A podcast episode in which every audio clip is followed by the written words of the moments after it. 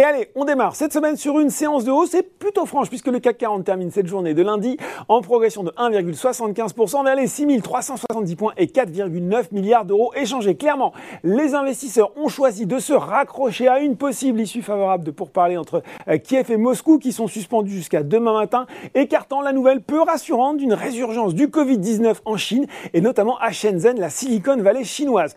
Outre-Atlantique d'ailleurs, évolution contrastée entre les indices, le Dow Jones grimpe de 0,6% vers les 33 135 points vers 17h45 alors que le Nasdaq justement pénalisé par les inquiétudes sur le reconfinement de la Chine cède 1,10% vers les 12 701 points. Bon, et c'est hausse sur le marché parisien. Eh bien, on retrouve Valneva en tête du SBF 120, toujours porté par l'autorisation prochaine attendue de son candidat vaccin contre le Covid-19.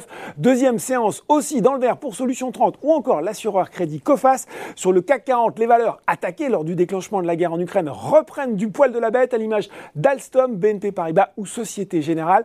Et si leur Luxotica est entouré aussi dans la foulée de sa publication 2021 solide vendredi, UBS qui réaffirme sa recommandation achat tout en remontant son objectif de cours de 180 à 185 euros. On avait aussi de l'appétit pour Danone. Là, c'est Bernstein qui a relevé sa recommandation de performance du marché à surperformance et son objectif de cours de 54 à 56 euros. Enfin, sur le SRD, groupe Gorgé grimpe de plus de 11% alors qu'il a annoncé vendredi soir être entré en négociation pour l'acquisition d'XBlue. Le groupe fabrique des centrales inertielles utiles aux sous-marins. Côté baisse, et eh bien là, c'est un euh, tir groupé pour les parapétrolières Ruby, CGG, Valourec, GTT ou encore Technip Energy, alors que le baril de Brent se replie de 3% autour des 105 dollars. C'est rouge aussi pour le producteur de nickel Eramet. Et puis sur le CAC 40, c'est un peu le même mouvement de prise de bénéfices, notamment euh, sur Thales, ST Micro qui recule avec les technos, Sanofi enfin qui cède 0,7% après l'échec d'un essai clinique de phase 2 sur son traitement expérimental contre le cancer du sein.